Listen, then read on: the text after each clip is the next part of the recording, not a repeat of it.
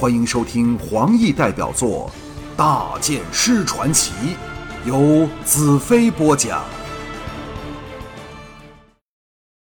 第一百章血缘业务。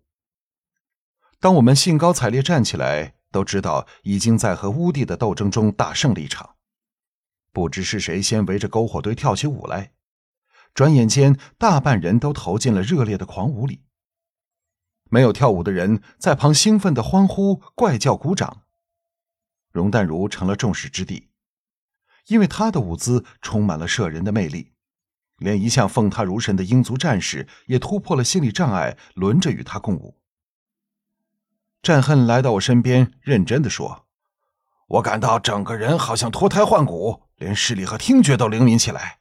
希望这不是暂时的现象，否则很难受啊。”我大力拍了他一下，笑道：“呵呵，放心吧，异能已经和你体内的潜力结合，以后只会补助增强，绝不会减退的。”青青刚刚舞罢归来，秀目闪着前所未有的彩芒，闻言问道：“为何昨夜我们做同样的事，却没有这次的神奇功效啊？”“哦，一来是因为这次加入了很多人，力量比以前大得多，所以能成功制造出一个庞大的能量原场。”更重要的是，昨夜我们是玩游戏的心情，但今晚却是为了对抗乌帝，为了生存而奋斗。在生死关头，每一个人的潜能都被激发出来。由这一刻开始，乌帝就再也不能主宰我们的命运了。刚才乌帝显然想把除了你我之外的人全部杀死，他为什么要这么做？巨灵这时搂着两名游女兴尽而回，坐到我面前，点头道：“嗯。”或者他只是想让你们两人到巫宫，好进行对付你们的某项阴谋。我微笑道：“呵呵，刚刚我才明白他为什么要这么做，就是想借杀死我挚爱的人激起我的痛苦和仇恨，因为他害怕我充盈心中的爱念。”众人呆了一呆，接着恍然大悟，把握了我的想法：“是的，乌帝最怕的就是人类的爱。”这事儿虽是玄之又玄，却是事实，因为我们和乌帝根本是两种截然不同的生命。人类歌颂的爱，恰好是他的克星。正如鱼不能离水而活，但要人浸在水里，只会因窒息而死亡。爱正是能令乌帝窒息的致命之水。如果巨灵、容淡如等全被他杀死了，我心中的爱将荡然无存，剩下的只有痛苦、仇恨和悲悔。那时，乌帝就再不用怕我了。战恨失笑道：“ 那你是不是一直要说着我爱你，才能把乌帝一剑杀死啊？”众人无不莞尔。自上路以后，从没一刻像现在这般轻松写意。亲切的伏在西岐背上，和他脸贴着脸。巨灵道：“有一件事我始终不明白，乌帝既是无形的精神生物，我们如何才能把他杀死啊？”我向西奇道：“我也不大清楚，琪琪，你知道答案吗？”我正准备把母亲告诉我的事说出来，母亲说：“乌帝本来并非无形的，只是因为所有身体都被父神彻底毁去，所以才被迫藏身在巫宫下的地底磁场里苟延残喘。”假如我们能破坏磁场，而他又不能进入公主的神经里，他那种纯精神的存在将会烟消云散，也就是等于把他杀死了。容淡如兴奋的道：“如果我们能把公主救出来，已是立于不败之地。最不济就依先前提议，禁止任何人进入巫宫所在附近的区域，任他邪力怎么厉害，那都无法施计了。”我道：“淡如，切勿因小胜而轻敌。乌帝的邪力。”比我们所有人加起来仍然庞大的多，加上他有超人的智慧，我们实在斗不过他。幸好我们有着能克制他的爱，才不至于任他为所欲为。救回公主的事儿绝不容易。灰鹰这时也加入了我们的小圈子，插口道：“只看他竟可以控制天气，就觉得很难对付。何况他还有十多名可怕的巫奴和连立军辅助他。”形势对我们的确不乐观呐。西岐叹道：“唉，最大的问题就是敌暗我明。经过刚才一役，他应该已经掌握了我们的实力，但我们对他仍是一无所知，连他为什么想我们到巫宫去的真正原因还是茫然无序呢。我向西岐调笑道：“呵呵，琪琪，你如此长敌人志气，小心我打你屁股。”西岐娇嗔道：“我只是实话实说，犯什么错了？”呵呵，他对我们再也不是了如指掌了。从今晚开始，他因为怕了我们的爱能，所以不能看穿我们。就算我们不能力敌乌帝，也可以用智计胜过他，和他比比看，究竟谁才是更优秀的生物。容淡如嘟着小嘴，看夫君得意洋洋的轻敌样子，定是想通了乌帝最大的阴谋了。乌帝的威胁解清了，这美女立刻恢复了平日的灵巧多智和万种风情，这再不是一面倒的战争了。战恨黑然道：“嘿，连乌帝为何要弄你去巫宫，你也想通了，真是让人难以置信。”容淡如搂着西岐。如果我们的好夫君真的想通了这个谜，而我们仍茫然不知，我们就会被迫臣服在他的智慧之下。好琪琪，我们快想想吧。巨灵失笑道：“呵呵呵，现在想了有什么可夸的？因为已经比他慢了。”就在巨灵和他们说话时，我向狂舞着的十二游女和英族战士望过去，当捕捉到倩儿热烈摆动着她青春坚实的美丽胴体。做出种种曼妙的舞姿，引得众舞者都围着他尖叫。每一个人都充盈着爱意，这和男女之欲无关，虽然男女之欲也包含在内。这是一种升华了对生命的爱，产于生命对他自身的渴望，在那里只有欢笑和火热的动力。在这即将与乌帝正面对阵的时刻，我终于悟通了生命的真意。那就是要尽情享受生命所赋予美好的一面。我再不认为自己是贪花恋色之徒，那只是忠于我自己的生命，是忠诚而非背离。废墟里的父神并不能帮我解决这个难题，因为他始终是非人类。只有人类才可以解决自己的事情，那也是生命的目的。娇娇一蹦一跳来到我旁边。亲热的挽着我，好夫君，快揭开谜底吧！众人的眼光全部集中在我脸上，我从容道：“淡如，告诉你的男人，乌帝最大的目标是什么？”容淡如俏目一亮，当然是毁灭废墟里的父神。他的眼中闪着智慧的光芒，接着道：“为了达到这个目的，他必须获得公主的身体。”让他能从地底磁场里脱身出来，有新的藏身之所，然后借着公主的身体到废墟里杀掉他的大敌，最后才转过头来对付我们人类，是不是？我淡然道：“这只是一个简单的推理，乌帝不会做无谓的事，所以他的所有行动都是为了达到刚才淡如所说的目的。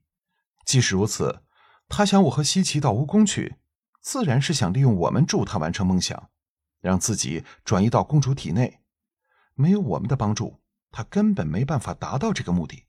否则，对他来说，多等一二百年又算得了什么？青青道：“那他会怎么利用你们？”呵呵，很快我们就会知道的。为了证明我的想法没错，我们将会留在这里风流快活，每晚载歌载舞，看着天上的星星，直到乌帝派人来请我们到乌宫去。众人听得目瞪口呆。我大力一拍战恨：“好小子，滚回你帐幕去和雪之慧儿鬼混吧！就算以后你成了圣，也不过是头圣狼而已。”说着，我搂起青青往帐幕走去。青青深情道：“我们都很高兴大剑师恢复了信心，再次表现出你那种运筹帷幄、决胜千里的风度。刚才不知道多担心你呢。”容淡如从后边追来，娇呼道：“兰特！”我和青青停了下来。淡如挺着酥胸挡在我面前，那娇媚可爱的蛮横样会让任何男人俯首称臣。他跺脚道：“我知道，兰特，你还有些乌帝的事没说出来。看你刚才那充满阴谋的笑，我就知道了。”我上前吻了吻他的嘴，微笑道：“呵呵，以修理法师的智慧，怎么会猜不到兰特心中想的事？”容淡如动人的胴体贴了上来，搂着我的脖颈。淡如怎么比得上你的才智？现在我不就成了你的俘虏了吗？我微笑道：“哼，那只是因为荣小姐垂青兰特，所以才装作愚蠢，故意输给我，这样就可以屈尊降贵，以身相许了吧？”容淡如气道：“你是打定主意不说出来了？”我悠悠说道：“现在我只有兴趣和你们做的时候说些甜言蜜语，乖乖的去告诉你的好姐妹，在外面玩的久也没关系，因为我踏进帐幕后就不会出来了。”直至连丽君来找我，容淡如一呆，啊，假设连丽君不来，你不是要永远留在账目里？哼，当然会有个期限，我在帐内等他三天。假如他不来，我们立即离开，永远不再回来，快快乐乐过一天算一天。因为那证明了兰特的确不是乌帝的对手，连智慧也比不上他。容淡如一呆，兰特。你的信心是否多得过分了？不，要对付乌帝这种非常邪恶的生物，只有用非常手段。去告诉你的姐妹们，逐一进帐来跟我欢好。现在，我先要和青青在那里面缠绵一番，说说心事儿。容淡如吻了我一口，你这人总能给我带来新鲜感，我越来越爱你了。当他带着一阵香风去后。我和青青躲进了帐幕里，几乎才一踏进暖帐，我们便开始了伟大的爱夜。青青在我身下热烈的逢迎着。这时，西岐、淡如、素贞、娇娇和倩儿全部涌进帐中，围着我们坐看。羞红脸看着我们两人在被窝里进行激烈的动作。青青闭上眼睛，娇喘着，毫不理会是否有人在旁观看。也无暇理会身外的一切，舞女看得面红耳赤，而我的精神体力则攀上了前所未有的高峰。持续的交欢令我把体内的爱送至沸腾的顶点，而且不像一般人达到顶峰之后立即衰退，而是一直保留在那里，把深藏的潜能激发出来，让生命尽情挥发。这才是男女之间的真谛。我从爱的游戏里得到了这种明悟。自古以来，人们都希望能从男女欢好里获得最大的快乐和满足，追求种种肉体上挑逗的技巧，却不明白，两人的亲密接触只是手段，真正的目的是心灵的交融和结合。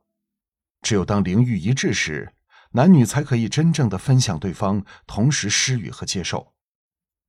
每个人的心灵都是一个黑暗隔离的深渊，男女结合时，纵使如何爱着对方，互相能触及的部分，只是这心灵深渊里最浮浅的表面。正如我们所谓的真，究竟能真到哪个地步呢？人类一天不真正了解自己，就不能明白真是什么。连自己都不知道的东西，怎么可以让别人了解呢？现在我就是要彻底消除和众女之间的隔阂，我要把自己完全献给他们，也要他们完全把自己献给我。要达到这个目的，唯一的方法就是把灵欲交融的极乐保持在最高点，直至他们心灵全部开放，情不自禁、毫不保留的献出一切的真，那种爱才是真的和无私的爱。来自魔女刃带着百合真爱的异能，只是一把火，它的作用是燃烧爱的药引，把深藏的能力释放出来。现在生命的烈火已熊熊燃烧，再没什么能阻止它的奔腾扩散。那才是真正的爱，其他的都是虚假和幻觉，会因时间和加深的了解而减退、消失，甚至变成深刻的互相憎恨。一般的爱。